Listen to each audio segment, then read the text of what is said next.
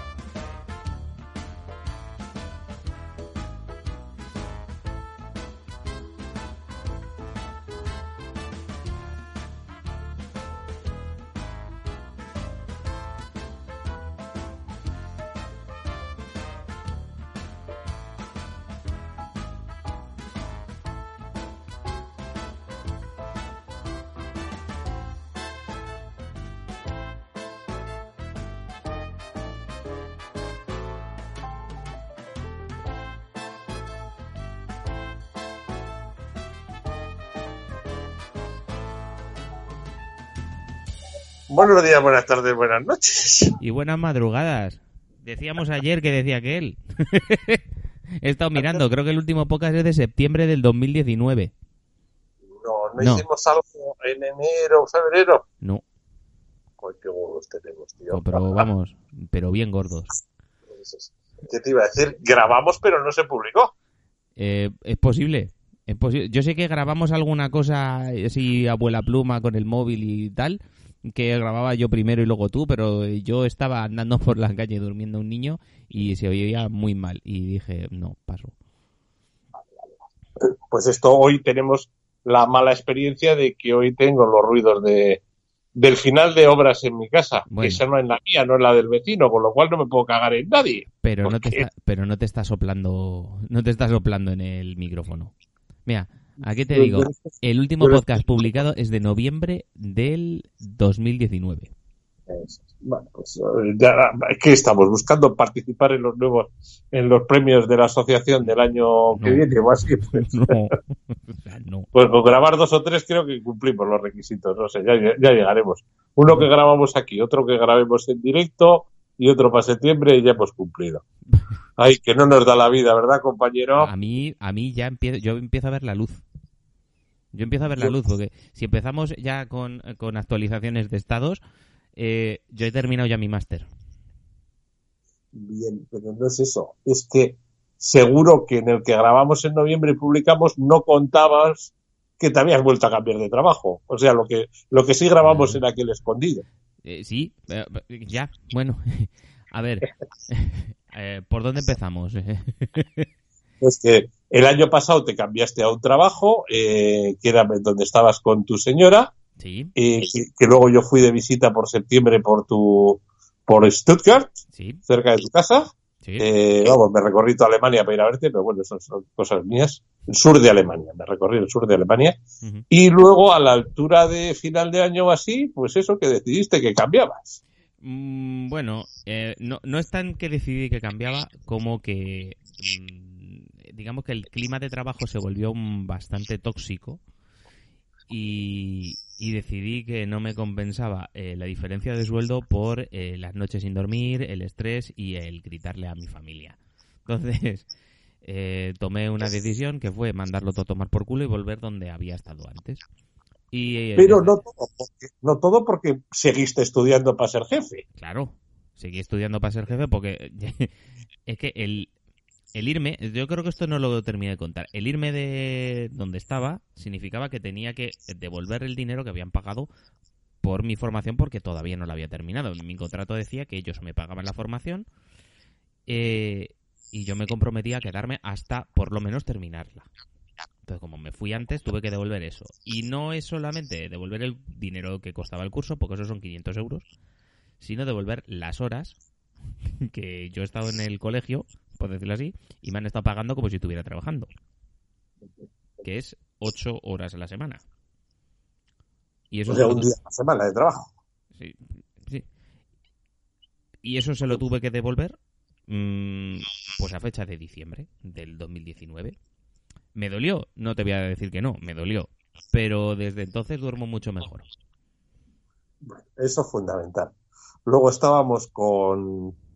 Joder, no estábamos. Luego va y llega lo del bichito, de los cojones, con perdón. Vuelta a tu anterior trabajo, más feliz, más todo, ¿Sí? y, y llega el bichito. Sí. A ver, en España llega el 14 de marzo, en Alemania llegó antes, ¿verdad? En Alemania, a ver, mm, tanto como que llegó antes, eh, el bichito ya estaba. Otra cosa cuando se empiezan a tomar medidas. Te digo, en Alemania se empiezan a tomar medidas a primeros de marzo, pero son medidas muy light. Eh, de todas maneras, es que la situación sanitaria que se ha vivido en Alemania no se puede comparar con la que se ha vivido en España. Y eso se debe a muchos factores, no solamente al sistema sanitario español y alemán. Pero bueno. Eh, Yo hay una cosa, espera compañero, hay una cosa que tengo metida en la cabeza y que lo tengo que encontrar, porque te juro que lo vi en el periódico. A finales de febrero, mediados finales de febrero, una noticia. Alemania decide que no reparte, que no deja salir de sus fronteras ningún producto eh, sanitario eh, de ahora en adelante. Y digo yo, ¿y la Comunidad Económica Europea? O sea, pensé para mí yo, o sea, ni siquiera a los, compa- a los, com- a los compañeros de Comunidad Económica Europea. Y, y, y me parece que ahí viene o podría venir una parte de esa mejor situación alemana. No te creas, no solamente. A ver, son muchos, son muchos factores. En Alemania vieron lo que estaba pasando en China, en España y en otros países, y es la falta de recursos. Y lo que decidieron es, ah, vale, espérate, ¿nosotros tenemos industria que produce recursos? Sí, pues vamos a primero, para nosotros, cosa perfectamente entendible por otro lado, y luego para el resto. Sí, pero bueno, como compañeros europeos nos dieron un poquito por el culete. Sí, y no te que- olvides de Italia, que el que, el que, el que avisó en Europa fue Italia. Mira, Y al que hicimos caso fue a Italia. sí. Las cosas como Yo te voy a decir una cosa, No, Carlos. Eh, Esto es tal. en los últimos tres meses o cuatro meses no ha existido Europa. Olvídate. Sí, era cada cual lo suyo, sí, está. Exactamente. sí. O sea, no hay fronteras, no hay espacio Schengen, no hay eh, tratado de ningún tipo, no hay comercio único, no, no hay nada. Europa empezó a funcionar a mediados de, jun- de junio, por decirte alguna fecha. Y si no te cierran los gabachos la frontera. Exactamente. Cosa que te también vas- es entendible por razones sanitarias. Y es que no hay más, Carlos. No, no, no. Perdón. Y nosotros se las hemos cerrado a los, a los moritos. Pero eso ya no es Europa. Pero aún así, no, no, no. no, Para tener en cuenta que cuando ha estado cerrada la frontera con Francia, no podían bajar ellos tampoco. Y luego les hemos cerrado la operación estrecho y etcétera, etcétera. O sea, y los pobres portugueses, pues se han, qued- se han quedado también todos ahí este año de vacaciones, no han ido a Portugal. Pero bueno, lo que dices tú, no había Europa. Pues eso, ya te digo yo, me llamó mucho la atención esa noticia en hemeroteca, la tengo que buscar, de febrero, de cómo Alemania eh, decía lo que produzcamos para Alemania y luego ya veremos, pero primero para Alemania. Y eso demuestra que hubo países un poquito más previsores que España. Pero es que, vamos a ver, eh, ya no es solamente que sean más previsores que España, que tampoco es difícil. Porque España vive mucho de la improvisación y se nota en muchas situaciones. Eso es, aparte de la improvisación, aparte de la previsión, es eh, qué países tienen industria y qué países no. También es cierto, sí. ¿Alemania tiene Sí. industria? Sí. ¿Puede producir mascarillas para abastecerse a sí mismo? ¿Puede producir respiradores por si hacen falta? ¿Puede producir medicamentos? Sí. ¿Tiene farmacéuticas en Alemania? Sí, unas cuantas. Entonces, o sea, esto hay en España, pues a muy pequeña medida. No, Sí, no, la, Bayer, la Bayer no está en España. pero ya no es que no esté en España, es que la Bayer que podía haber en España la compró la Bayer alemana y se la llevó a Alemania. ¿Y qué hizo España? Nada. Y esto no es de ahora. Eso no es una situación puntual. No es, no es, eh, o sea, es estructural. Sí, sí, sí, sí, es, Y es si- falta de previsión. Y si nos Falta ponemos y si nos ponemos tontos, mm, podemos irnos al tema de la educación, al tema de la formación profesional, al tema de qué país tiene técnicos medios que te forman industria y qué país no los tiene. Pero tiene un montón de diplomados y de licenciados en filosofía, en políticas y en eh, hi- historia. es- y en el alambre también. Pero No sé si me que entiendes por dónde Sí, sí, sí, sí. Perdona que, lo- que yo lo vivo en la empresa. Nosotros no hemos parado de crecer este año por el coronavirus porque nos dedicamos mucho a la industria alimentaria y ha habido que dar de comer a la gente y seguimos trabajando y gracias a Dios no hemos tenido incidencia y hemos podido trabajar todo con unos protocolos muy buenos, pero es cierto que no encuentras los profesionales que buscas. No los encuentras. Porque no los hay, porque no están formados. Y eso en el País Vasco, que es donde probablemente haya más Más industria. comparado con, con el- y más formación dual y más formación intermedia y más de todo. Eh, pero nosotros buscando gente buena en robótica eh, estamos todo el día y seguimos y seguiremos porque porque es el futuro y los trabajadores los tienes que tener formados en eso. Luego igual eh, también es cierto que, que igual los quiero para apretar tornillos aunque sepan mucho de robótica, pero es que tienen que saber de robótica para saber qué tornillo hay que apretar en el robot también. Claro. De- la, la cosa tiene su tela. Bueno, sí que es cierto, hay, pero como dices tú, déficit de todo. Y a ver, yo en nosotros, yo puedo decir personalmente que hemos respetado mucho la cuarentena, que aquí se ha llevado muy en serio la cosa, que ha sido todo muy de fiar. Eso sí, yo iba a la compra todos los días y me tomaba, logré encontrar mis sitios para tomar un café cuando las mascarillas no hacían falta y no había que ponerse la mascarilla y no, no, no, no, no, no. Y yo creo que ese es otro de los grandes. Bueno, es que no había mascarillas, que, narices, no había mascarillas, pues claro, ordenan que no, que la mascarilla no es necesaria. Ahora que ya tenemos mascarillas para todo el mundo, sí, la mascarilla es imprescindible. Pregunta, ¿en Alemania que pusiste las mascarillas desde el principio o, casi?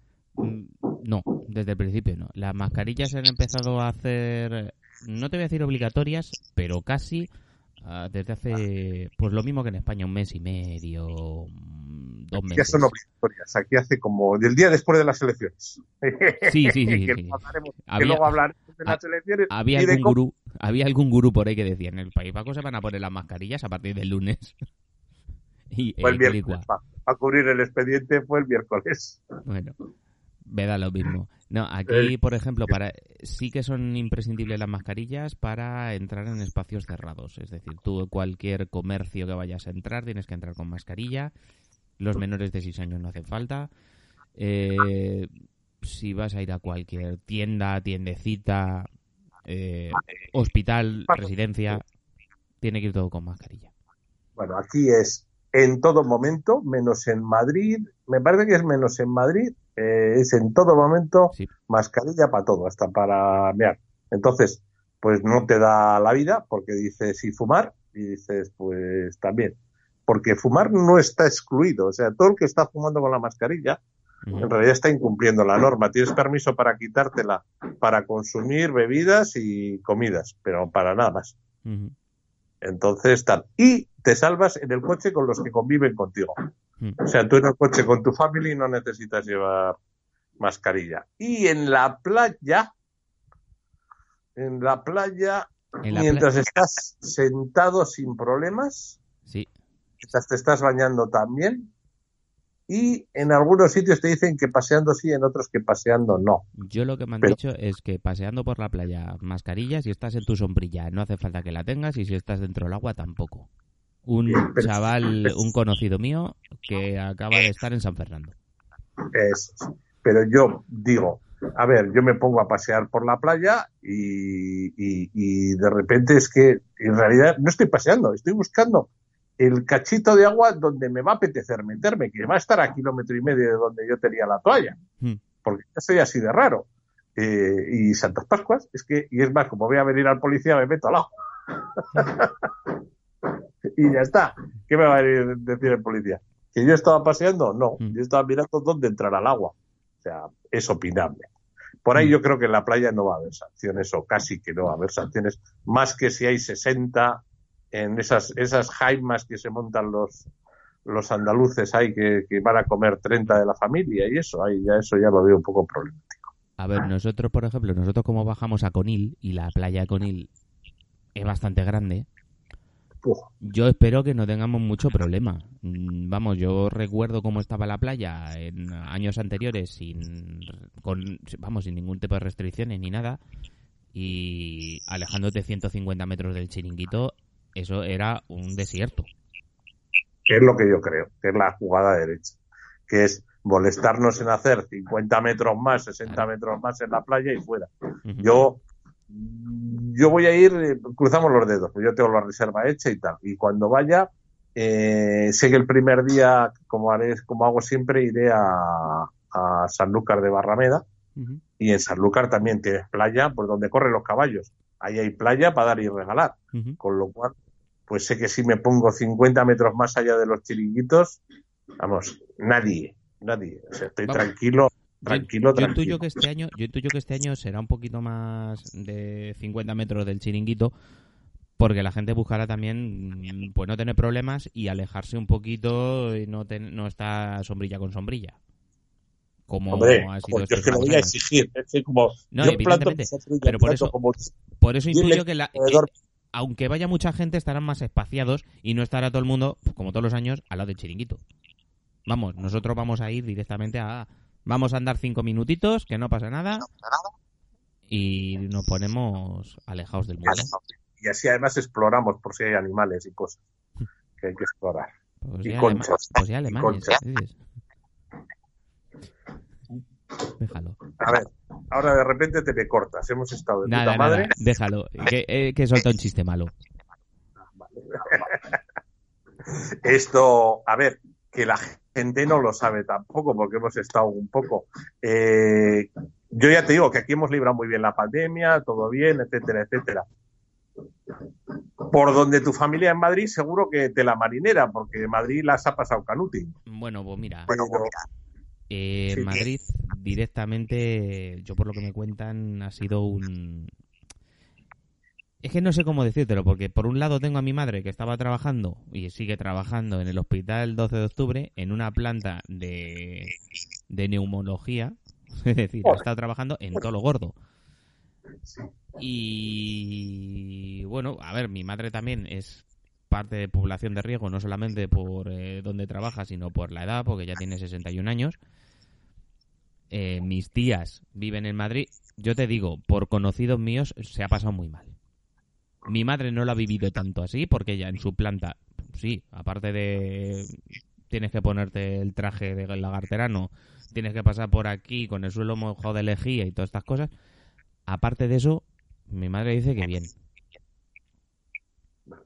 yo te digo, mi nuera, a mi nuera que estaba, vivía muy bien, muy tranquila en un pabellón de pediatría, eh, oncológica, pero pediatría a fin de cuentas, Sí. eh, de repente, eh, con esto del COVID, dicen, oye, que toda la pediatría se va a cruces, este pabellón queda libre, vamos a meterlo para los superinfecciosos del COVID, aquellos que no lo soportan ni siquiera los ventiladores y hay que meterles la mano para, para, para, para echarles el spray dentro de la boca. Mm. Y vamos a hacerlo sin equipamiento porque no hay trajes, eh, no hay ropa, no hay nada. No hay batas, no hay guantes, no hay mascarillas, no hay nada. Así, ese, en ese plan al principio. Tuvo la suerte de los locos de que empezó librando, o sea, perdón, atendió el último fin de semana que había niños y justo el lunes que hubo como seis días y luego le tocaba librar. Diez días en los que, que ella no fue y para cuando le tocó ir ya casi sí había material. Les tocó también, perdón, usaron mascarillas eh, falsas, ¿eh? Tal es así que les tuvieron que hacer tres PCRs o algo así, porque varios de los que usaron las mascarillas falsas les dio positivo. De estas primeras estafas que venían de China, que decían que estaban homologadas y las había homologado Pepito, Pepito Chinillo. Sí. Eh, porque hubo mucho hijo de puta. Esos, entre tú y yo, eso, para mí, esos son delitos de cárcel, pero muy graves. A ver, Pero aquí la gente pasa, eso es un delito contra la salud pública que te cagas. pero esa certificación que la dio.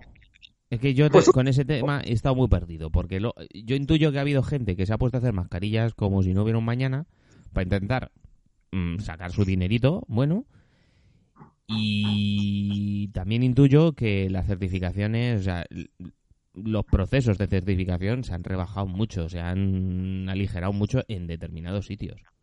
Y más de Sobre todo en de dos. China y al principio. Los primeros pedidos de China eran lo que hubiera. Sí, sí. Yo te voy a decir ¿Tienes una, te voy a decir una situación aquí en Alemania, aquí en mi residencia y en la y donde está mi mujer. Yo te puedo decir que teníamos eh, mascarillas, mascarillas quirúrgicas de las normales, no de las FFP2 ni todas esas cosas. Las mascarillas quirúrgicas que teníamos nosotros, eh, pues teníamos a lo mejor para cinco días, ¿eh? En momentos álgidos de la pandemia. Que bien que Alemania no estaba muy tal, pero yo te digo, en la residencia de mi mujer llegaron a pedirle a los vecinos del pueblo que por favor, eh, que ellos les dejaban eh, materiales para que se pusieran a coser mascarillas de tela. Por si acaso, porque lo veían negro que no iba a llegar. Sí, es que hubo un momento en el que estuvimos a punto de quedarnos sin nada. Ojo, Pero bueno, Ojo, esto teniendo aquí un, eh, un instituto virológico muy importante como es el Robert Koch Institute, que dijo desde un primer momento, ya mediados, a principios de marzo, mediado- mediados de marzo, cómo se puede reutilizar una mascarilla. Da igual eh, que sea quirúrgica, que sea una ya de partículas. O sea, hay un proceso y ahí está certificado de la forma de cómo puedes reutilizar mascarillas de este tipo. Que sí, que sí, que sí. Está clarísimo. Mira, como mínimo, le das con el spray antibactericida, lo sacudes un poco. No, no, Carlos, mu- mucho más fácil, mucho más fácil. No mojes una mascarilla, porque si la mojas te la puedes cargar. A 70 grados en un horno media hora. Fin. Esta tarea, sí. O sea, es el método más fácil y hornos hay por dos lados, porque luego también hay un proceso por si tienes un autoclave y la quieres esterilizar y todas estas cosas. Porque te quieres cargar los virus y partículas que tenga dentro, métale en un horno a 70 grados media hora. Fin. O, o sea que como en, como en Cádiz en algún sitio. Sí, 70 grados. en la playa, colgada, colgada de la sombrilla, pues lo mismo. que le dé bien el sol y, y ya veremos. Sí, yo creo que sí, vamos a colgar de la sombrilla. Va- va. Oye, también es una guarrada todas las que hay caídas por el suelo, ¿eh? pero bueno. La gente Sí, es que- y no es solamente de España, que aquí en Alemania también. Hay vamos, aquí en mi pueblo la gente es muy cerda. Eso es. Eh, porque, porque, porque, no, como se diga. Eh, porque manda huevos. Esto en medio, y se me ha olvidado preguntar, ¿qué Sí. tal Mateo? Y ahora todo el mundo preguntará, ya, perdón, Marco, ¿qué tal Marco? Ah, a ver. Vamos es que esa no la sabe la gente. Espérate que te voy a contar la historia. Yo, yo creo que a ti ya te, la habrá, con- ya te la habré contado, así un poquito por encima. Te voy a contar la historia desde el principio. Bueno, desde el principio más o menos, porque luego me pongo a echar a... Y y esto viene de antes, pero bueno. Mis padres vienen de visita de Madrid, ¿vale?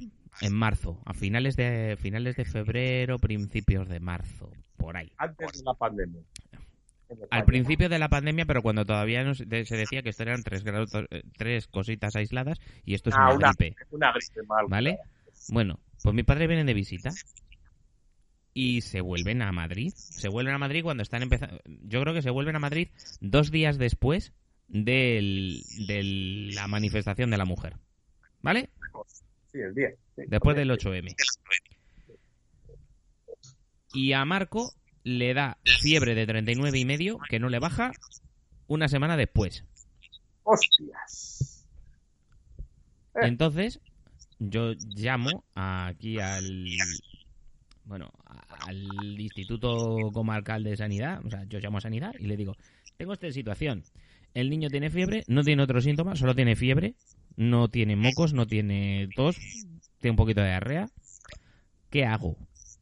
Y dice: Pues se queda usted en casa. Digo: Ya, pero es que yo trabajo en sanidad. Ah, vale, pues entonces espérese que le vamos a decir dónde y cuándo tiene que ir usted con el niño para que le hagan una PCR por si es coronavirus.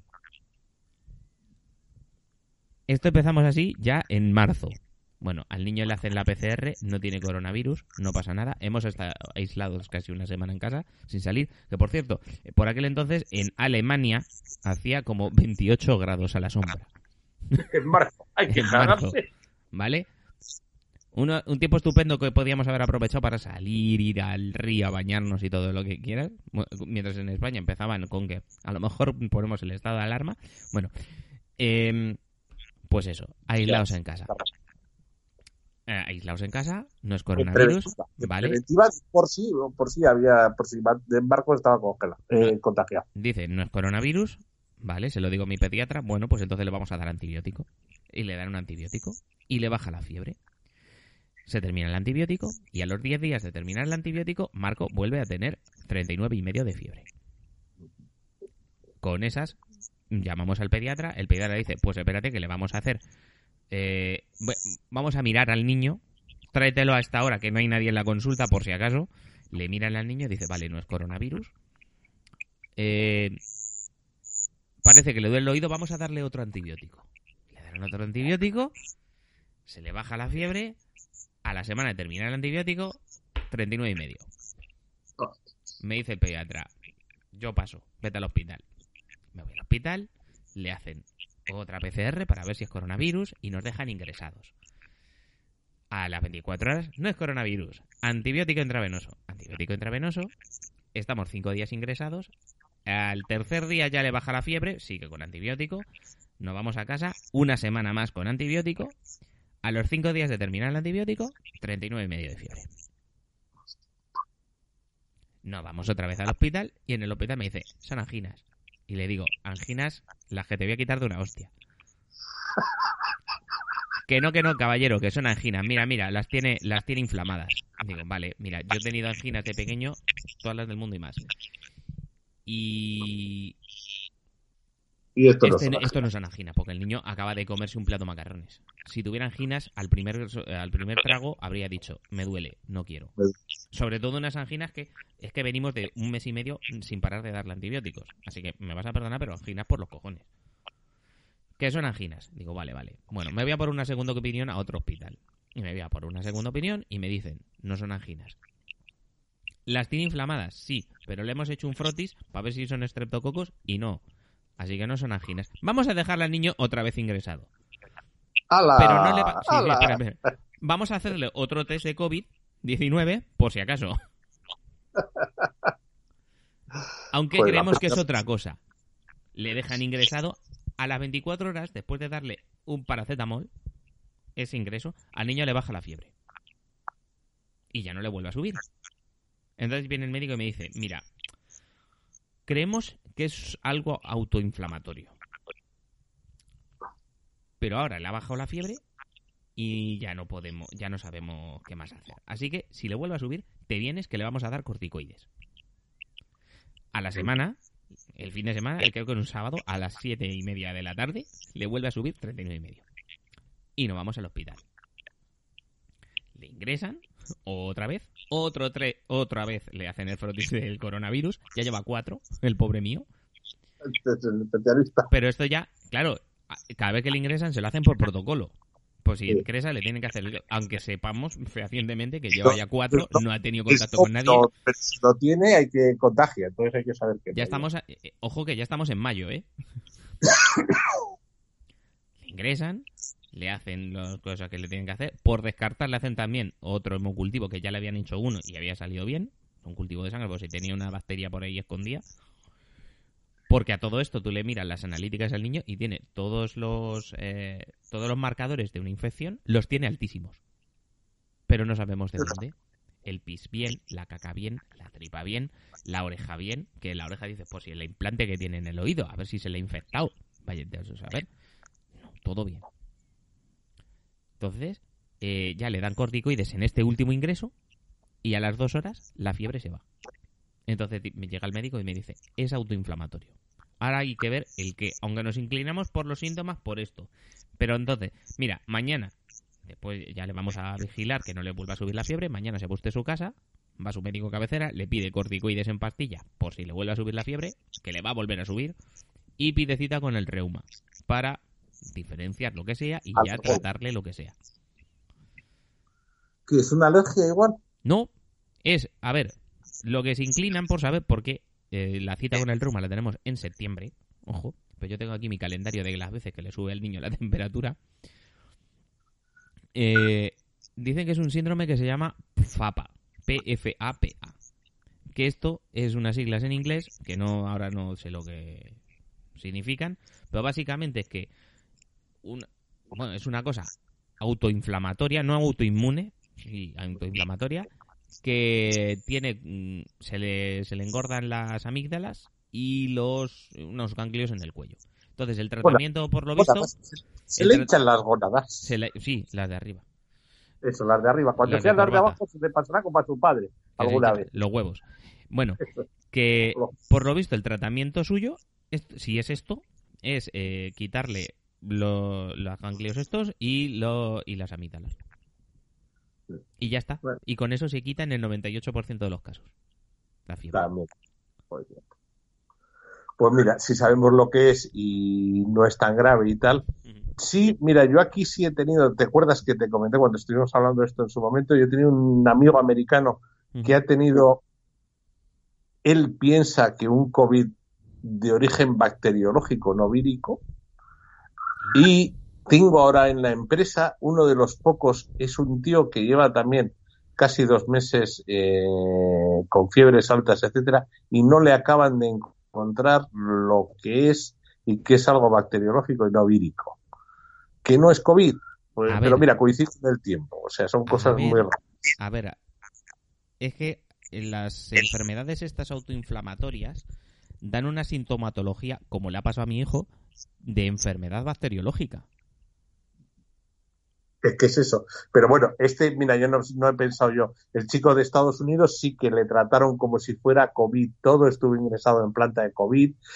Daba negativo a los, a los, a las test de COVID en Estados Unidos y le trataron y, y le curaron. Y le curaron con las fiebres muy altas y los problemas respiratorios y todo. O sea que era, en la sintomatología era de COVID. Pero bueno, es que entre tú y yo, que los médicos siguen muy perdidos a día de hoy, ¿eh? con el bicho este muy perdidos. O sea, sabes que le tienes que dar respiratorio y que remonte y que remonte y apoyar la respiración, Ujú. pero, pero en realidad eh, tratan los síntomas. No pueden tratar la causa porque, pues porque no hay medicamento para la causa.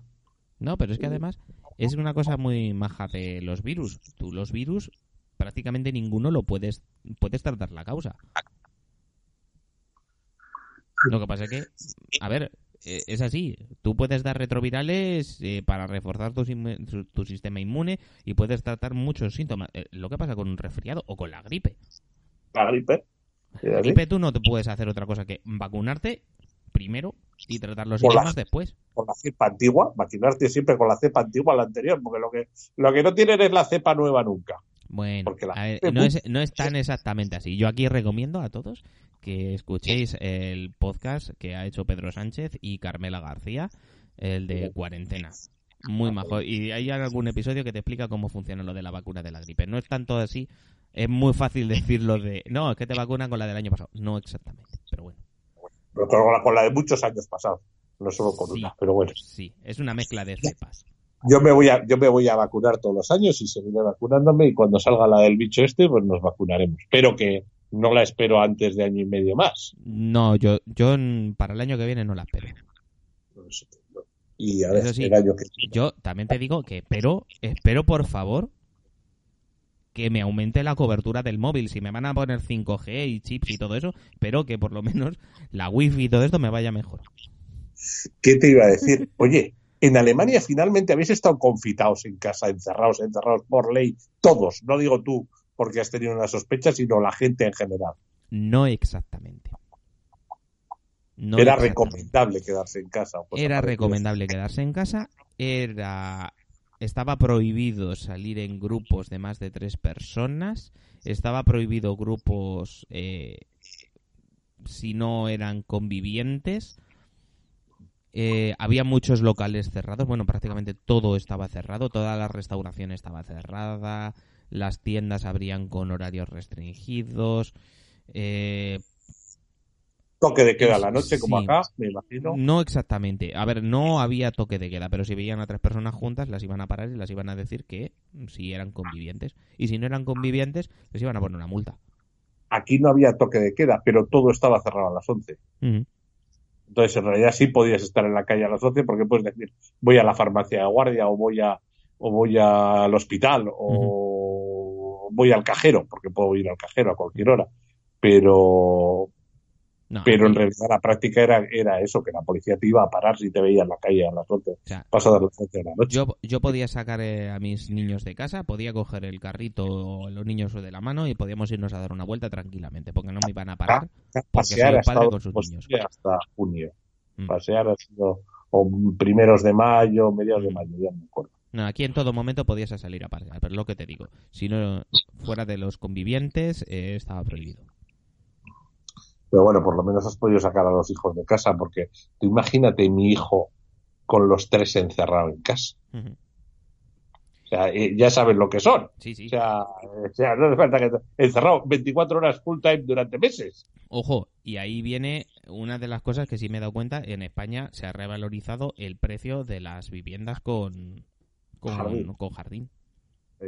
Las Mi viviendas hijo tiene la suerte de tener, de tener un patio parking cerrado, Entonces le empezaron a bajarles y luego empezó a ver que si las comunidades, que si algunos que se chivaban, apareció un día la policía por la verja y Mm. le miran a mi hijo que está con tres niños y dicen, ¿y esos niños? Y dice, son mis hijos. Y dice, bastante tienes. Bueno, es que son movidos, no más que rabo una Sí, lagartija. Los tres, o sea, es la hostia. Ujú. La pequeña ya la verás. Bueno, no la verás este año, pero, pero, pero de muerte. Lo de la pequeña es de muerte. Mm. Eh, pero bueno, ¿qué te voy a contar a ti que no sepas con cuatro? Mm. ¿Qué tal el resto? O sea, Marco, eh, este bien y los demás, pues, pues, Pues bueno, oye, demás, haciendo eh, su vida con ama, ¿no? Me imagino, con su madre. Los demás Claro. haciendo los demás haciendo su vida. Vamos a ver, eh, la mayor el tema del confinamiento y el tema de no ir al colegio porque aquí se suspendieron las clases completamente. Hasta hace una cosa así como tres semanas, cuatro semanas, más o menos. Y ahora van los niños con medidas de precaución. La mayor va una semana sí y una semana no, que ya esta semana es la última que va y luego ya va que le den las notas el miércoles. Y el otro, el Pablo, eh, pues ese sí, volvió a clase hace, pues eso, a mediados de, a primeros de julio ya volvieron a clase completa. Y nada, me trae las notas hoy, a ver qué pasa. Ve, a ver, tienen que ser terribles. Dos hostias. No, no, no a, ver, pasa nada. a ver, no, no, espérate. Igual que te digo que a la mayor el confinamiento le ha valido para tocarse los huevos a dos manos, pero a dos manos, o sea, es una cosa espectacular. ¿Qué forma de tocarse los huevos ha tenido desde marzo? Que ya le estoy diciendo yo. Me estoy esperando a tus notas. Yo, mira, no me espero nada que supere el aprobado. Y le da igual, le da igual completamente. Ya lo he intentado por activo y por pasiva motivarla de cualquier forma. Nada, no funciona. Bueno, ya, ya la Y lo que le va a salvar este año es que van a bajar mucho la, la mano a la hora de puntuar. Pero lo mismo que te digo con ella, a Pablo, que es un cabeza loca, oye, se ha puesto, se ha puesto, se ha puesto, y yo creo que me va a traer unas notas que ya le dijimos el año pasado, porque él, él decía, "Pa, es que quiere una Nintendo Switch, y le decimos, pues trae buenas notas en segundo, que es el Pues que está haciendo ahora. Te, va a costar, te va a cortar una pasta. Sí, sí, no, yo ya se lo he dicho a su madre. Le he dicho, bueno, ¿qué, qué Nintendo Switch le compramos? ¿La Lite o la normal? Y la otra, Claro. lo que tú quieras. Digo, no, no, se lo prometiste tú. No, no, pero el tío se ha motivado, ha empezado. Estuvo dos o tres semanas que se tocaba mucho los huevos. Pero luego se puso. El tío, además, ha cogido una rutina que me sorprende para lo pequeño que es. Pues tiene ocho. Tiene casi nueve. No, no llega a los nueve años todavía. Oye, el tío empieza a estudiar por la mañana a las 7, luego desayuna, se tira toda la mañana tocándose los huevos, por la tarde se va a- con sus amigos, pero llega a las 7, cena y se pone a estudiar hasta las 10. Y lleva todos los deberes al día. Y el tío además no hay que decirle que se sienta a estudiar. Me está No. dejando muerto. Mejor que los aitas, mejor que los padres, casi. Pues casi. Eh, oye, ni tan mal, oye, que, que, que la vida, que nos cambia la vida. Hoy, por cierto, eh, en Alemania se llama nueva normalidad a esta nueva situación. No.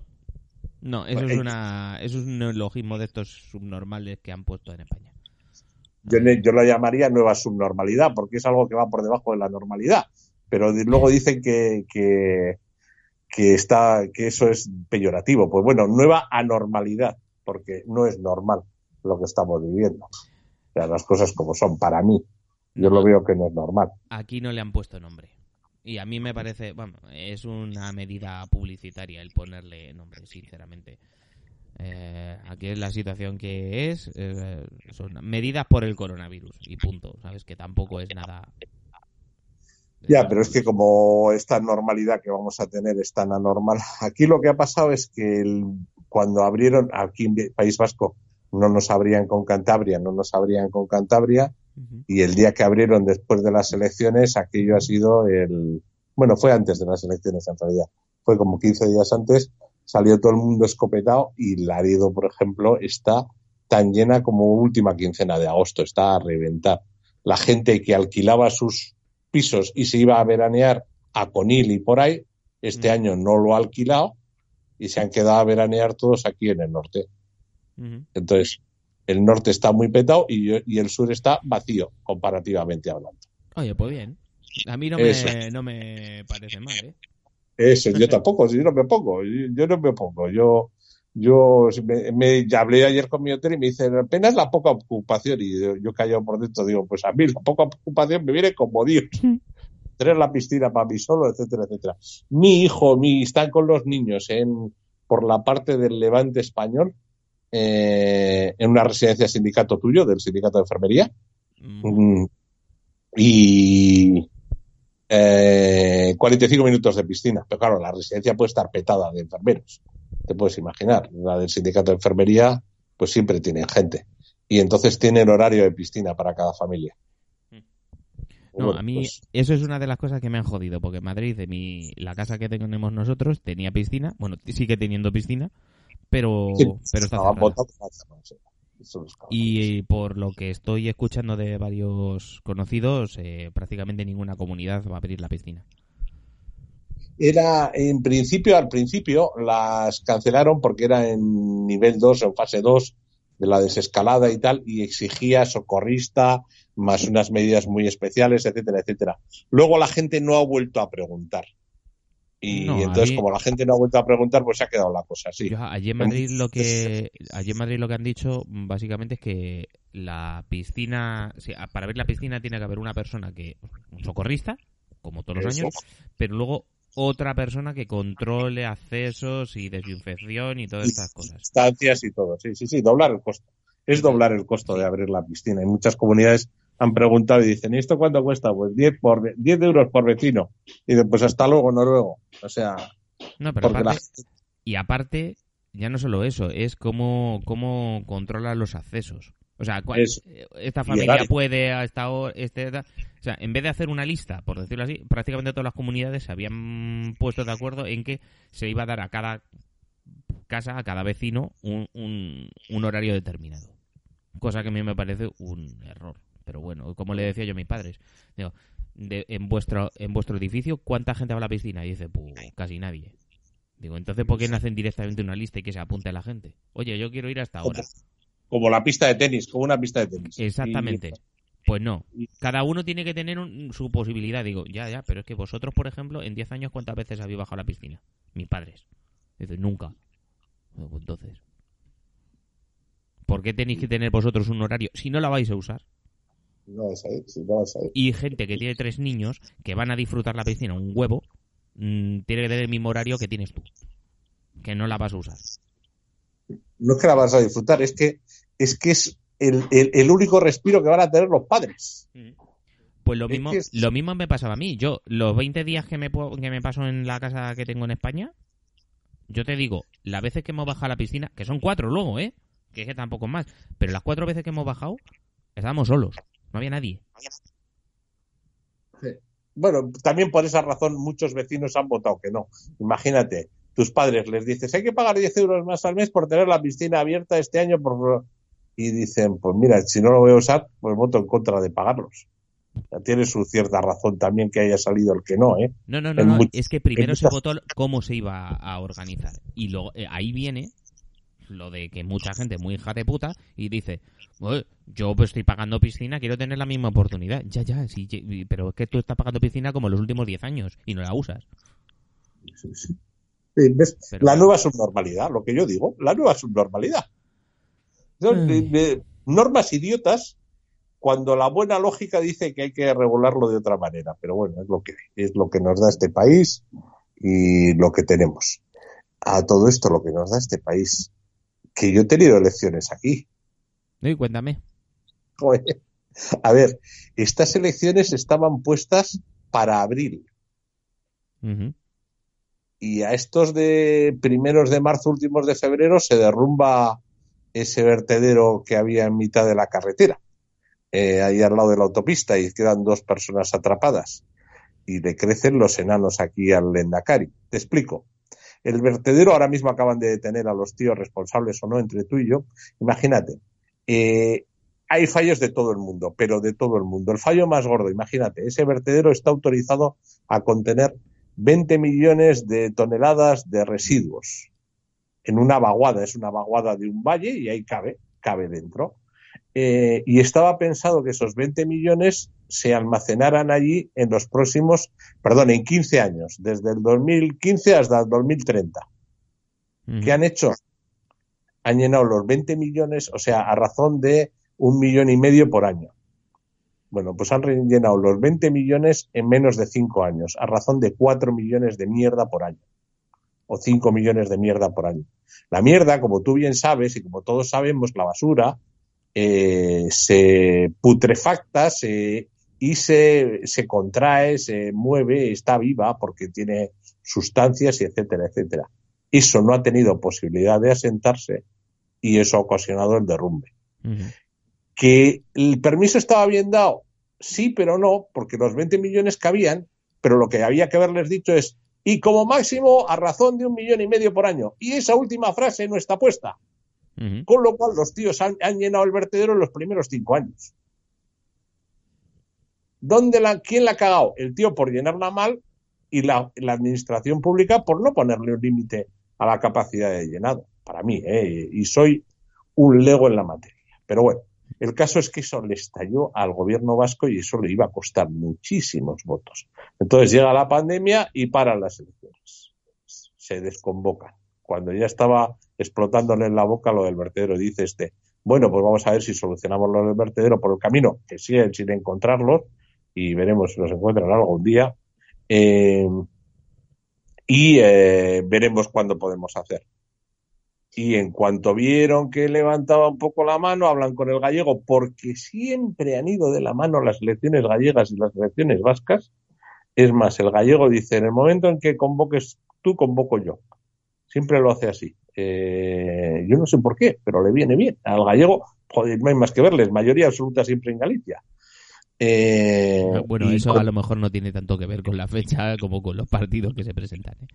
También, también, pero bueno, pero el hecho es lo, curioso de, lo curioso del caso. Mira, mm. aquí ahora cuando hablas de los partidos que se presentan, aquí el año que no se pudo presentar Harry Nodoyuna, eh, o sea, Ribatasuna, o ahora Bildu, como se llame, fue el año, el año que gobernó el PSOE en coalición con el PP, aquí, en, cuando gobernó Pachi López en el 2011, una cosa así. Pero bueno, eso ya es historia agua pasada.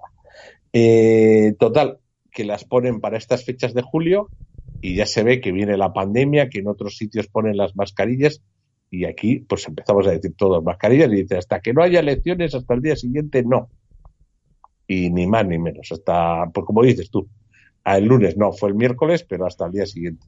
Y en el resultado, pues gran batacazo de Podemos, las cosas como son, porque Podemos llegó a ser primera fuerza de Euskadi en las generales hace dos años o, dos años y medio, y, ahora y ahora son los cuartos los quintos.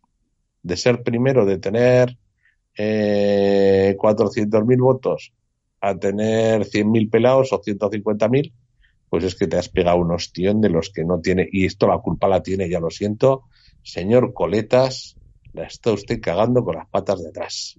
Él, ¿eh? No los demás. Para mí es una cagada personal del líder, pero bueno. Y pero bueno. también. Y en Galicia, en no ser capaces de llegar a acuerdos, porque en Galicia tienen la norma del 5%, si no llegas al 5% te quedas sin representación.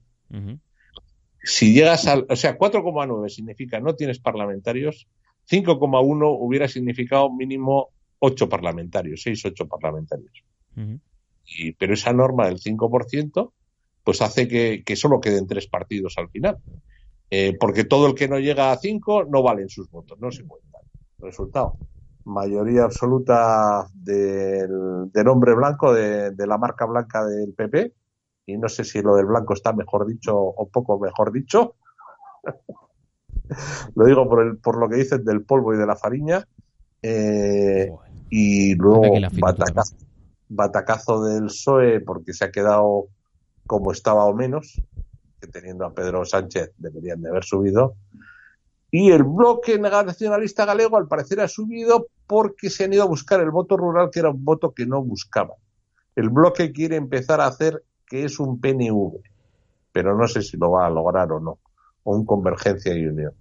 Y aquí en el País Vasco, pues el PNV por voto útil, mucha gente votando PNV por voto útil, por voto fiable, por voto de gestión, por voto de que eres capaz de sacar de Madrid lo que nos interesa acá y poco más, pero ni aún así les da nunca para la mayoría absoluta, porque también la gente se retrae para no darles eso, la mayoría absoluta, y para obligarles a pactar con alguien, ya sea PP, ya sea PSOE o ya sea ninguno más, porque no les permiten que pacten con, con la izquierda. Y Harry Nodoyuna, pues en su campaña de lavada de imagen, en vez de presentar una etarra, presentan una presentadora de televisión como candidata y ya no hablan de hablan de izquierda y nada más y bueno, pues bueno, están lavando la imagen, pero poco más. Fíjate, a mí, a mí para análisis de las elecciones vascas, eh, Pedro Sánchez hizo uno, creo que en el podcast de Trending.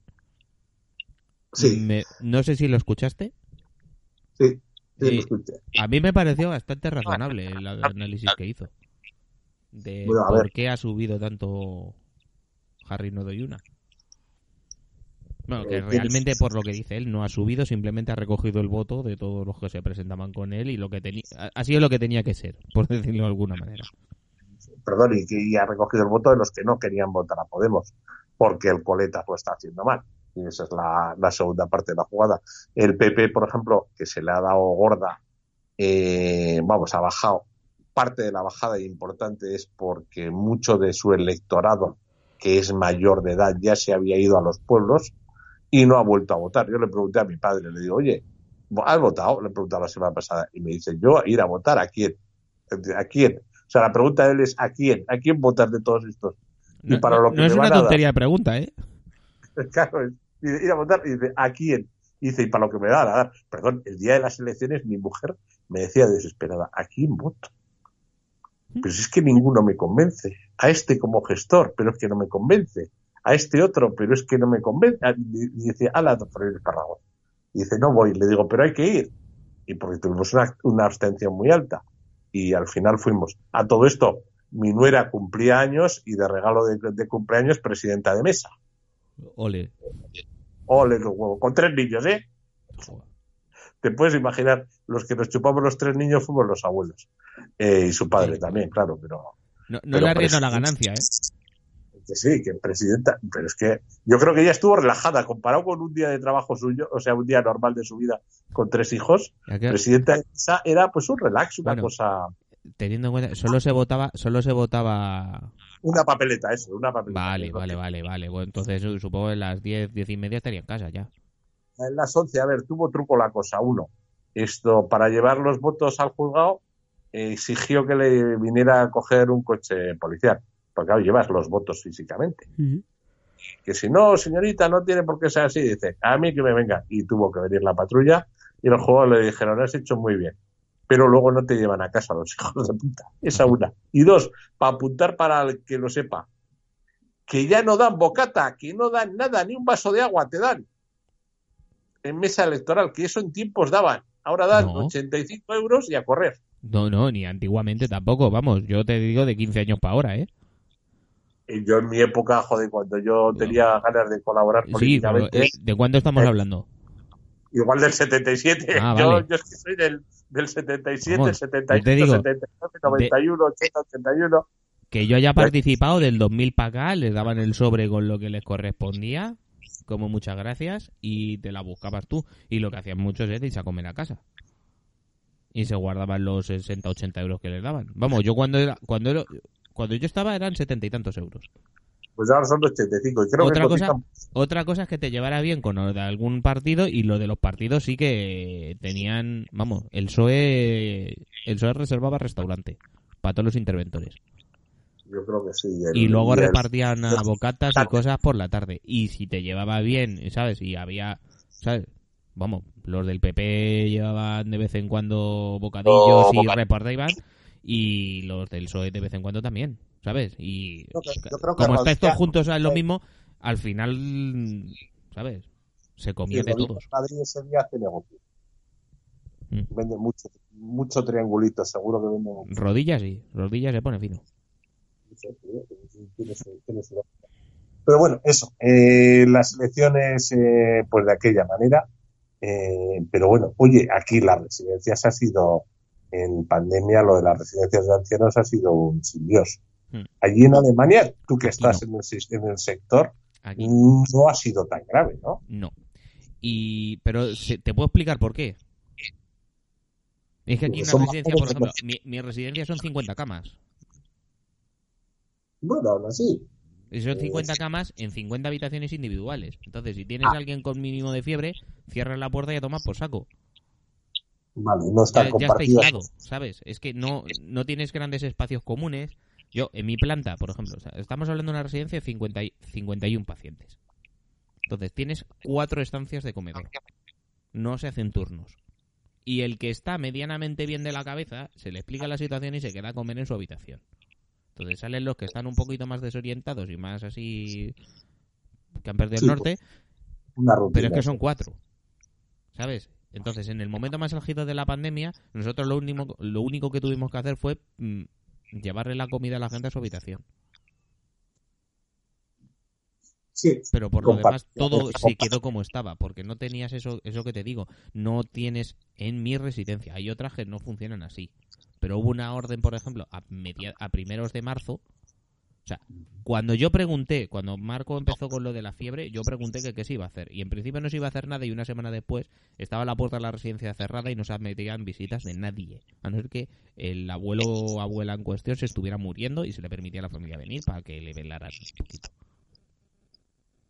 nada más. Eso es. Y ya está. Es que aquí, aquí yo, por ejemplo, en las residencias en las que yo conozco, a las tardes les dejaban ir a la sala común a ver la tele y aquello eran y otra y otra donde los hombres y las mujeres jugaban a las cartas en dos o tres salas comunes y aquello se ponían pues 20 en una sala, 20 en otra y Claro. 10 en la galería al solcete a charlar. Claro, eso Pero para que te hagas una idea, es que mi residencia está estructurada de una forma en la que sí, a pesar de que hay salas comunes, cada habitación, si la familia quiere, evidentemente, cada uno tiene su tele. No, eso en estas también tenían su tele, pero las viejas se van a sentar para ir a hablar del cuéntame y de lo que sea allí a la tele común. Mm. Porque les gusta a las viejas toda la vida les ha gustado sentar a, a la hebra, o sea, pegar la hebra. Por eso Igual te decía yo al principio, por eso te decía yo al principio, Carlos, es que en Alemania se dan otra serie de condiciones. Aquí la gente es más suya.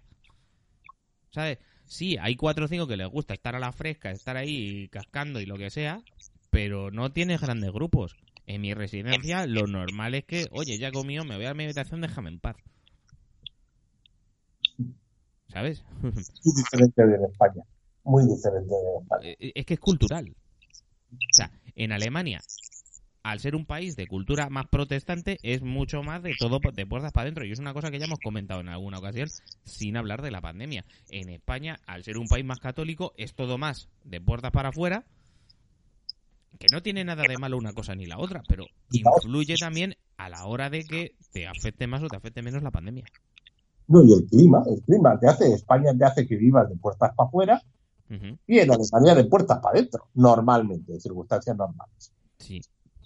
que no es, que- pero que no es porque la gente sea cerrada, sino que, coño, si hace frío te quedarás en casa. Pero ya- Es que tampoco es eso. Tampoco es eso. Es que aquí, por, eh, lo que te digo de puertas para adentro y de puertas para afuera, es que aquí a lo mejor, mm, hoy, mm, 24 de julio, que tenemos una temperatura de 27 28 grados, que es bastante agradable, que a las 10 de la noche no hay nadie en la, fuera de casa. Sí, es lo que pasa. Y en Francia igual. Eso sí, sí, sí, eso es, eso es así, sí. Fuera de España eh, es imposible que te lo mira, tema de piscinas. Aquí tenemos unas piscinas municipales que, de verdad, yo las echo de menos cuando bajo a España. Y no solamente por instalaciones, sino por precio también. A mí me cuesta ir a la piscina con mi familia mm, 8 euros. 10 en las piscinas más caras. Pues yo no tengo problema ninguno en ir a la piscina aquí. Eh, decidiéndolo con un poquito de antelación, porque aquí, igual que en España, tienes que reservar, tienes que sacar la entrada con antelación, ¿vale? Ahora por el coronavirus. Y eh, las piscinas están a media ocupación. No te dejan entrar más de media. Cosa que también está muy bien a la hora de aparcar en la puerta. Las cosas como son. Bueno, yo creo que solo ha habido un día que hemos querido ir a la piscina y no hemos podido ir porque yo fui a sacar la entrada y me equivoqué y la saqué para otro día. Em, Pero por culpa, tu- por culpa tuya. por culpa mía, eh, error que mis hijos me están recordando hasta el día de hoy. Esto ya fue hace tres semanas. Pero bueno, eh, ese día quisimos, quise sacar las entradas para ir en ese momento y ya no quedaban. Era un día de especial calor y los niños lo pasaron especialmente mal porque estaban en la puerta y les dijeron que no podían entrar porque las entradas no valían. Entonces, de- de- en otra ocasión, o sea, cualquier otra ocasión, si yo te digo, mira, voy a mirar ahora mismo en directo si tengo la posibilidad de ir esta tarde a la piscina. Esta tarde me refiero que el turno de tarde empieza dentro de... ¿Qué hora es? Las 11 y, Son las 11. Empieza dentro de tres horas. Voy a mirar en la piscina de mi pueblo. ¿Eh? ¿Qué ha pasado aquí? Vale, han cambiado la página web y no se puede. ¿O qué? Sí. Sí, entiendo lo de los cookies. Ah, vamos a ver si hay tickets para esta tarde. Pues sí, tengo tickets para esta tarde. y es un viernes tarde. Ya Es un es, viernes cosa, tarde. joder. O sea, para ir esta tarde yo me meto y si quiero ir esta tarde eh, está disponible para todas las franjas de edad y para todos los horarios. Esto es la piscina de mi pueblo. Tengo aquí tres o cuatro páginas más para las piscinas de otros pueblos de alrededor. Pero vamos, Sí, por si la ya estuviera llena, pero, pero ya está. sí. creo que de Anda ya. 280 entradas que hay disponibles para esta tarde hay 265 libres. Para que te una idea. Entonces, es que es distinta Ah, la cultura. perdona, O sea, perdona. en España, pues, en España con esta temperatura ya estarían sacadas todas las entradas para esta tarde. Y te iba a decir, que te iba a preguntar, pero no, evidentemente no. No está lloviendo ni hace mal. No, no, no, no. O sea, para hoy la previsión del tiempo es, espérate, que te lo voy a decir, todo esto es información en directo eh, que vamos a grabar y vamos a emitir en diferido. Hoy la, la previsión es que haga una máxima de 27 grados. Que para bien, lo que es aquí está bien, ¿vale? Mejor que Bilbao, entre tú y yo. Coño, el martes 33 tenemos de máxima con sol. Joder. ¿Qué te iba a decir? ¿Qué planes tenemos para agosto? Eh, pues mm, de momento yo el miércoles que viene tengo que trabajar por la mañana, que es el último día de los niños de cole, y eh, se supone que llegaremos a Madrid el jueves, Hostia, más rápido. más o menos. Yo, sal- yo saldré el jueves a la tarde y llegaré al sur el, el, el- viernes. Llegaré sur el viernes. No, nosotros eh, tenemos la, la casita que sacamos, eh, la tenemos desde el día... ¿Qué día es? Espérate. Nueve, me parece que más. El 9, desde el 9 al 16. Vamos a estar en Cádiz. Pues ahí coincidimos esa semana. Hmm. Esa semana coincidimos. Y, o sea que, que coincidiremos. En algo, en algo coincidiremos. Sí. Tampoco mucho porque ya nos juntamos y nos pasamos de 10. Entre, entre tú y tu Recua sois 6 y nosotros somos dos, ocho. Pues- Dos más. Dos más caben. Eh, para la ley, para ser legales. Aunque los niños no sé si cuentan en esas cifras. No lo sé. Eh, bueno. Mascarilla para los niños mayores de 6. Ya, ya. Mi madre tiene mascarillas para los cuatro. Que les ha comprado unas mascarillas muy monas. De Superman, de Frozen y de no sé qué historias más. De superhéroes hay que tener de esas de superhéroes. Mm. Pero los niños, como todavía están en cuatro años, de momento van sin mascarilla. No, los, eh, los mayores los mayores míos ya se han acostumbrado con mascarillas. De hecho, el mayor este, no sé de dónde narices ha sacado una negra súper chula. Y el tío la lleva con un orgullo. Joder, a ti, a ti cuando llegues te tendrán una del Real Madrid preparada, campeón de liga. Yo con una quirúrgica voy que me, que me tiro. Una del Madrid para cuando juegue el Champions League y eso. Eh, y esa sí, sí, simplemente por, por, por, por- para un año que tenéis bueno, o para otro año que tenéis bueno con el Zidane, sin tan mal.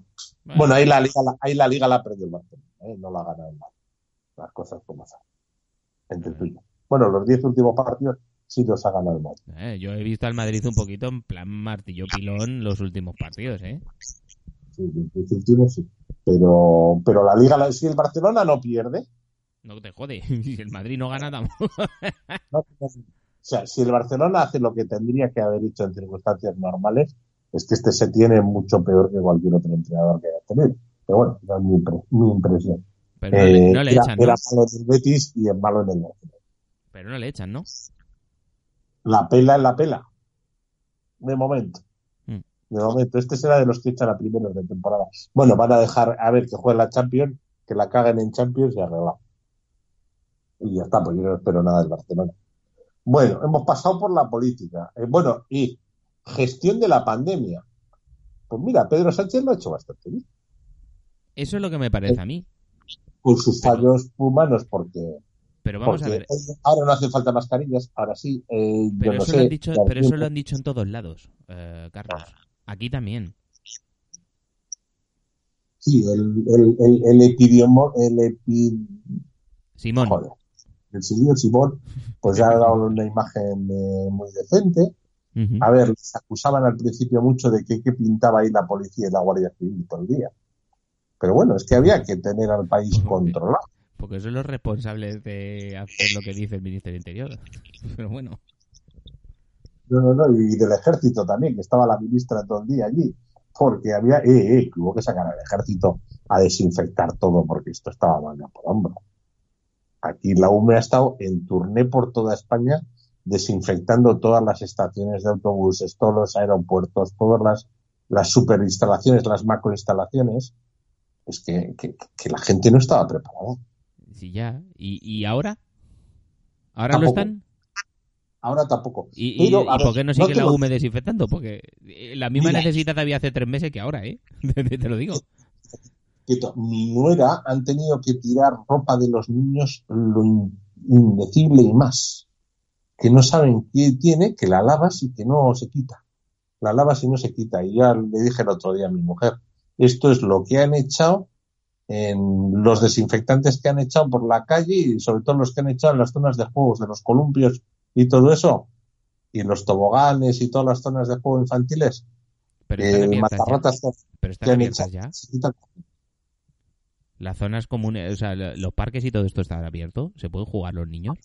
Ahora ya sí, sí, sí, lo, abrieron el día que levantaron lo de la pandemia, eh, el día que, es- que se acabó fase, que se acabó en las fases de desescalada, eh, dijeron que no, pero, pero yo metí a los niños el primer día con la policía delante y no me dijo nada la policía. Di que estábamos la familia somos.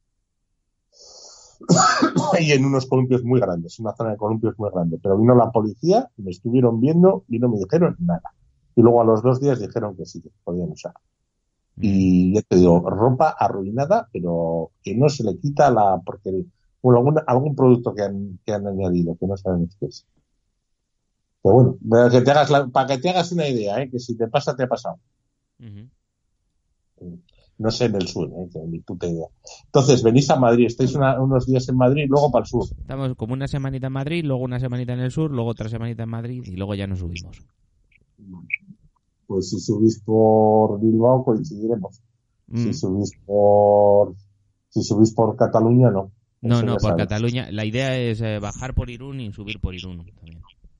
Sí, buscaremos, buscaremos hueco para, Sí, porque yo- nosotros después de estar en el sur, eh, estaremos yendo y viniendo a Laredo, a la playa, porque tendremos que ayudar con los niños, porque si están ahora de vacaciones en agosto no están.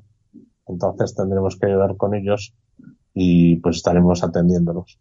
Y pues un día toca la playa aquí, otro día no. Además ya como el clima de acá es como es, pues no sabes si playa o no playa.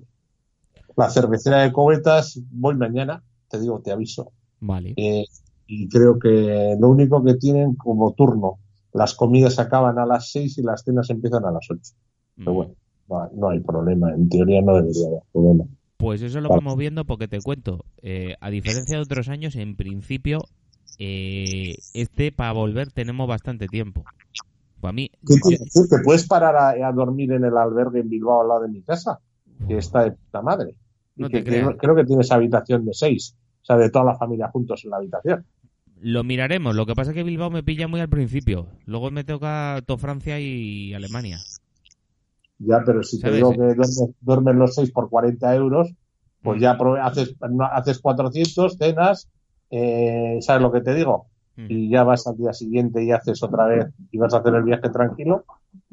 Te digo por quitarte 400 y cenar si es por un precio razonable. Sí, Porque no, a ver, dormir por un precio razonable. si hacemos eso es para quedarnos también por la mañana en Bilbao, ¿sabes? pues cierto, sí, o, Es que o parar en San Sebastián o lo yo que hasta sea, el sí. lunes a las... Hasta el lunes por la noche no empiezo a trabajar.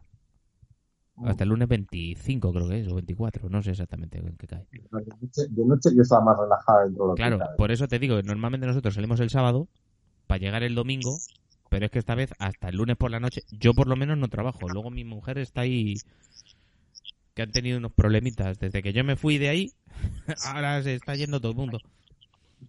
Y hay un unos problemas de personal tremendos. Así que, la jefa, la jefe y que la pague. sí, no, y ella se va a pirar de allí también. De eso ya haré un episodio. Bueno, ya O haremos. no, Oye, ya veremos. Yo creo que hemos hecho 60 minutos pasados. Sí, a ver, te digo ahora. Sí, llevo una hora y cuarto que quitando de aquí y de allí, que no voy a editar mucho. Yo esto lo debería haber dicho al principio. Yo voy a quitarlo del principio de no se te escucha, no se me escucha y tal. Y ese sonido que he metido a tronador y ya está. Yo lo dejo así. Ah, Vas a quitar el atronador. Sí, hombre, Está- eso, eso que metió un vídeo de YouTube que ha sonado. Eso lo quito. Esto. Yo bajo con mis nueve plazas, o con mis siete plazas también. O sea que tenemos. Tenemos para llevar 14 entre tu coche y el mío. Hostias. Un ¿Tú ¿Qué equipo de coche, fútbol. qué coche tenías tú ahora? Me compró un Orlando, un Chevrolet. Orlando, vale, como vale, vale, mi sí. hermano tiene otro. Sí, Igual, sí, pero ya es sé que cuál me he es. Diesel con 165 caballos. Tiene patadita el tío. Transmisión de cadena y tiene mucha patadita. La cuesta arriba anda mucho. Mucho, mucho. Yo tengo que ir montando ya la vaca en el mío. Joder, es verdad, si es que hay que preparar todo, tío. Y No, buscar yo- la- Tengo las sillas de las Yo tengo que montar la vaca y sacar las maletas, porque la casa ya la he dejado limpita. Bueno, no te he dicho. Mañana vamos a mirar una casa a ver si nos la compramos aquí. ¿Dónde vas? ¿Comprar con jardinen Sí, sí. o pisen? Sí, no, no, no, con jardinen. El barbacoen. Ya te contaré, Ostras. porque el precio también es interesante, pero bueno. Bueno, oye. Y, pero tus patrones siguen, vivi- siguen vivos, los, los, los arrendadores. Bueno, uno no. Uno se murió antes del coronavirus y todo. Bueno, eran mayorcitos. Sí, sí, no, como- este ya estaba tocado de los pulmones, mi, mi arrendador. Estaba ya tocado de los pulmones y un día saliendo del médico que no podía respirar, pues saliendo del médico se cayó. Sí, Y pasa, está. que son el exceso de confianza. Pero la mujer está aquí que va todos los días a cuidar sus florecitas y todo, ¿eh? Está como una Las pera. Blumen, A cuidar las Blumen. Sí, sí. Es- O sea que está, es está vivo. O sea que hemos pasado por la política. Bueno, eso, Pedro Sánchez, bien. El Casadín, muy mal, pero bueno, porque ese tío es que no vale. Tampoco, tampoco había mucha sorpresa. Mira, de la gestión de Pedro Sánchez yo lo único que iba a decir es lo mismo que he dicho al principio. Eh, el problema de España no es lo que se haga puntualmente, es sistémico. Entonces, Pedro Sánchez, para lo que tiene, yo creo que lo ha hecho lo mejor que se podía. Sí, la transferencia de sanidad totalmente transferida es un error, pero vamos, 17 sanidades comprando. O sea, es que se han hecho la competencia en precio. Cuando iban a comprar las mascarillas, iban los vascos y decían, pago más que los gallegos, no, pago más que los, los catalanes. Y al final nos aumentábamos el precio nosotros. Mm. Y así todo. Y así todo. Es que hay cosas que tiene de malas lo del Estado. Hay cosas que tiene buenas, pero tiene cosas muy malas el Estado de los autónomos. Cosas como tal. Esta, una. No puede haber 17 sanidades. Tiene que haber una sanidad fuerte con 17 organizaciones pequeñas, eh, estructurándolo regionalmente. Pero, pero mandar, para mí, eh, yo, mi impresión, mi impresión. Lo mismo que no puede haber 17 educaciones. Eh, Carlos, ¿estamos comprando el discurso de Vox? No, no, no, no, no, no, no, no, no, no, no, no, no, no. A ver, lo que estoy diciendo es que tiene que haber una dirección y luego cada cual se lo organiza, pero que tiene que haber una, una dirección común, porque, porque remamos todos en el mismo barco. ya, los de Vox no les compro nada. Es más, juraría que yo que conozco a la Bascal cuando era concejal en Amurrio, porque yo trabajé mucho en Amurrio en tiempos, hace 20 y 30 años. antes de que estuviera mazado y con barba. Eso es. Y, si le conozco, era un Mindundi. Pero Mindundi. Así. O sea, un, un don nadie. Y ya está. Y creo que es lo que es. Es un don nadie. O sea, en mi caso, o sea, el discurso de, esta ultraderecha de cuarta, porque son de cuarta, eh, no se lo compro nunca. y venir aquí, aquí han venido a provocar, aquí los mítines de Vox los han hecho provocando en todos los sitios, porque iban a los sitios donde provocaban. Vamos al barrio donde hay más negros a hacer un discurso de Vox. Vamos al barrio donde hay más gitanos a, hacer un discurso de Vox. Han venido a provocar. No han ido al centro de la Gran Vía a buscar a sus votantes. No, han ido a los barrios de, a salir en la tele. Es su jugada, la imagen. Es un discurso de imagen y nada más. Si no tiene mensaje, ni contenido, ni capacidad de tenerlo, porque eh, dice, de lo malo malo el PP tiene gente que piensa. Mal o bien, pero piensa. Pero estos, yo a estos no les veo a ninguno cerebro para pensar. A ninguno, ¿eh? eh y, y con eso te lo digo todo. Vamos, yo Nada, no sé en el resto de España. ¿eh? Aquí, aquí el que presentaban por Vox ya dijo Pedro Sánchez que era uno que se salió del PSOE o que le echaron del PSOE. Sí. Ya dijo, Uno que se salió del PSOE, no sé dónde estuvo, luego estuvo en una ONG. Eh, medio con Rosa, con Rosa se, marcharía con Rosa UPyD. Sí, una cosa de seguro, seguro. Bueno, niños, Oye, yo creo que nos ha quedado apañadito para lo que somos Falta, me vas a perdonar, pero a mí me falta una cosa por comentar. Con Fórmula 1, un poquito. Eh, y ahí. Y la Fórmula 1, yo, la noticia, la que yo estaba esperando. Bueno, a ver, la primera. Eh, da un poco de grima ver a Ferrari arrastrarse por los circuitos. Sí. es un poquito de. También es un poquito de justicia divina, ¿eh? No, no es divina, es, es, la justicia de, es la justicia de que tenían el coche preparado para un motor vitaminado ilegal, les han dicho que no pueden montar ese motor porque es ilegal y resulta que toda la aerodinámica la tenían preparada para 100 caballos más, no tienen los 100 caballos más y el coche no va. Es, salvando las distancias, el McLaren Honda de primer año. parecido.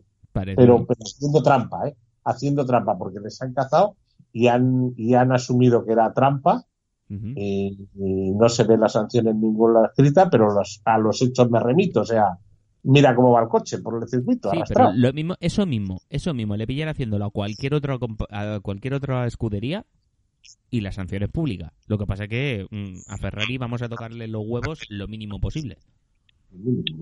Pero, pero, pero las han les han pillado con el carrito en el lado. A Mercedes yo ese sistema de dirección adicional no se lo hubiera permitido. Yo entiendo que no había que haberlo permitido. Esto es lo mismo que el doble difusor aquel año.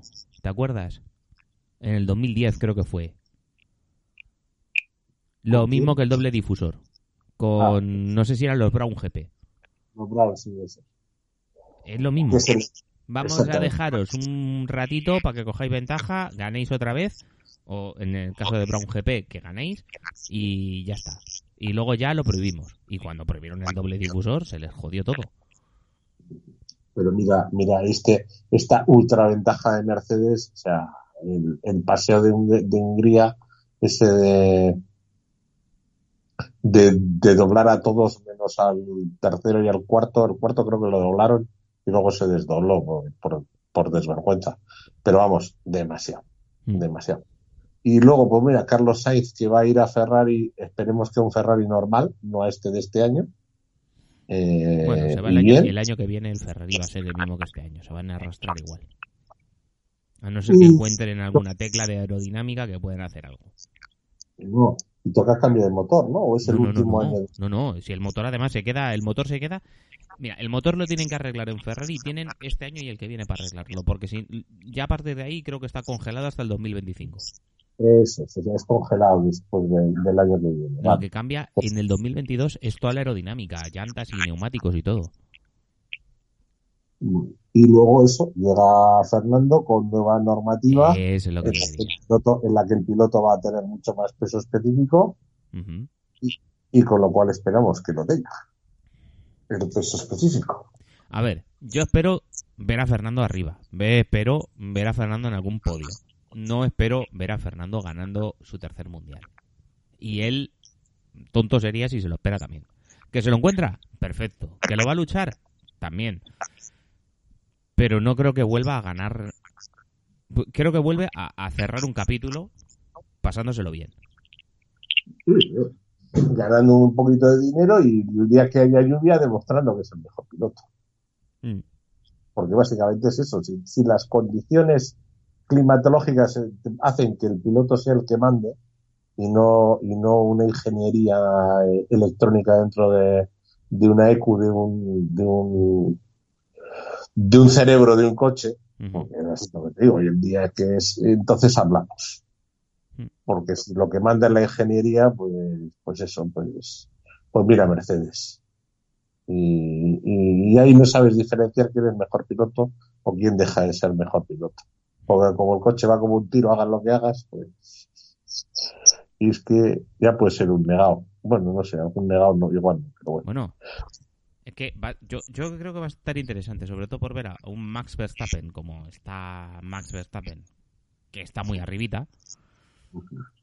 A ver cómo está Ferrari, a ver qué hace Leclerc. Y es, no sé, Piensas que Sainz va de segundo de Leclerc, claramente. mm, es, no lo sé. Pero Leclerc es mucho Leclerc. Yo pienso que sí, pero a ver, a ver, este chico, a ver, que tiene que desarrollarse todavía. Demostró mucho el año pasado, pero todavía le queda por demostrar que tampoco ha ganado mm, a, a- a nadie, vamos a decir. Ha ganado una o dos carreras sueltas, pero a- todavía no ha demostrado constancia o ¿De quién regularidad. hablas? ¿De Leclerc? Sí, Sí. me falta, porque a mí esta última carrera, mm, pues Leclerc no sé dónde estaba. Ya, pues estaba donde le permitía su coche y los estrategas de Ferrari. Porque si quedó, si quedó este, si Fettel quedó un poquito por encima de Leclerc, fue porque le dijo a los estrategas que se la peinaran y que le pusieran el neumático que él quería. que es así, que es que encima es eso, si se equivocan luego en el muro ya ni te cuento. Bueno, pues es, que es- lo que tienen los estrategas de Ferrari. A ver, ¿me puedo disparar en el pie? Sí, venga, vamos, vamos, que esto está bien, venga, tira, tira. Y ya está. Eh, y eso- esas pueden pasar. Bueno, que le hagan un buen equipo a Carlos, a Fernando Alonso, porque los Renault de hoy tampoco acaban de andar todo lo que deberían. No, no, pero bueno, él ya ha dicho que, que se olviden del coche de este año y del del año que viene. Completamente. Y eso, de esas mentiras. Ni de desarrollar aerodinámica ni hostias. Todos los recursos para el 2022. Y tienes razón. Y así, perdona, así es como gano en su día, pensando a, pensando a medio largo. No pensando a corto. Si vas a pensar a corto, mueres como mueres en el viaje, salvo que tengas un cochazo como Brown o lo que sea. Cuando y va- los únicos cuando pensó a corto que fue cuando fichó por, por McLaren la segunda vez fue una cagada Porque nada que falle una de las variables, 33. Mm. Y ya está. Y- y- Bueno, pues oye, casi hora y media, casi, casi, Sí. casi. Que, ajustando y eso, pues una hora y veinte, vamos. Oye, para ser canallas, ni tan mal no ni tan mal. Eh, oye, y este fin de semana motos, Mar Márquez, si con el número roto sale y hace algo, va a ser lo sí, sí, salir sale le han dado el Sí, ok los médicos sí que salir, ¿eh? hay, que, hay que verle también, que luego hay que acabar todas las vueltas. Me Eh. imagino que le dormirán el brazo, Qué pero animalada. tampoco puedes pilotar, tampoco puedes pilotar bien con el brazo dormido. qué animalada de todas maneras lo de las motos les hacen cada cosa o sea yo veo las hostias que se pegan y a la semana están otra vez metidos encima de la moto Y con sus fracturas y con sus cosas. Y le pone una placa y tira para adelante. Y a la... Mira, eso es una, Pero luego, es una que pasa- animalada. Que luego a los 30 años están inválidos para la vida. Mm.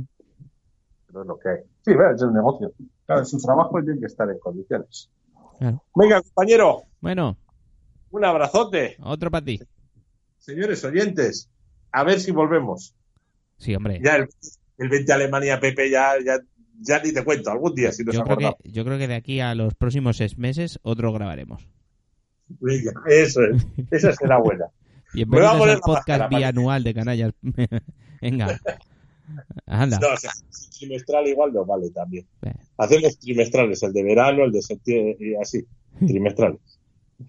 Vale. Bueno, anda. Venga, compañero. Un abrazo. Hasta luego. Pues o cambias de cascos o me parece que esto va a ser inaudible. Lamentablemente. Es que, es que se te oye muy, muy, muy mal. A mí me parece una madre. ¿Cómo? A ver. Sí, estoy- estoy en casa. Ahora,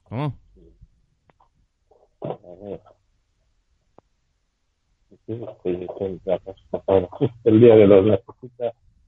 A ver.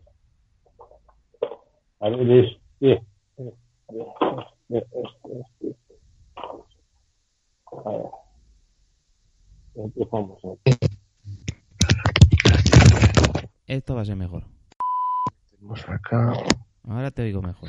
eh, y apagamos este que se apaga así. A ver, ¿me oyes? Te oigo muchísimo mejor. A ver.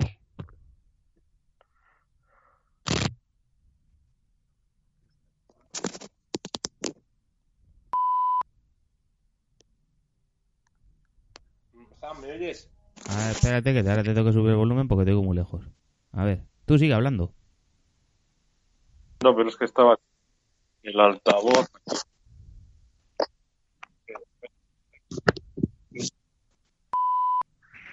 En este no te estoy diciendo yo, qué Yo, putada. yo- porque yo estoy callado. Así como me oyes. Ahí sí te oigo perfecto. Ver, Sí, habiendo quitado los primeros cascos, te oigo bien, ya. Vale, así, por ejemplo, me oyes bien. Te oigo bien. Ahora te regulo un poquito el volumen y tal, y ya está. Así. Entran todos, no solo yo, pero bueno, es lo que hay. ujú. Ya te digo, de obras. Bueno, Ya está por aquí, es que justo estás ahora no te oigo bien. Ahí no te oigo bien. ahí. Antes te escuchaba muy bien. Pero ahora no sé qué has conectado. No he conectado nada. No he hecho nada, moverme de lado en la habitación. Ahora, Te oigo- bueno, mejor que al principio, pero peor que entre medias. donde estaba entre medias. Y no he conectado nada, juro y perjuro. Aquí no se ha cambiado absolutamente nada. A ver. Tú sigue hablando, que voy a ver si puedo... Yo sigo hablando, estoy donde estaba. Vale, ven, ven, bien. Más o menos yo creo que ya. Perdón, grabamos, pero no se ha Coño, ¿has oído eso? Sí, pero Vale, ha sido pues- por tu lado. Sí, lo siento. Ha sido culpa mía, pero vamos, totalmente. Quiero hacer un invento y me ha salido mal.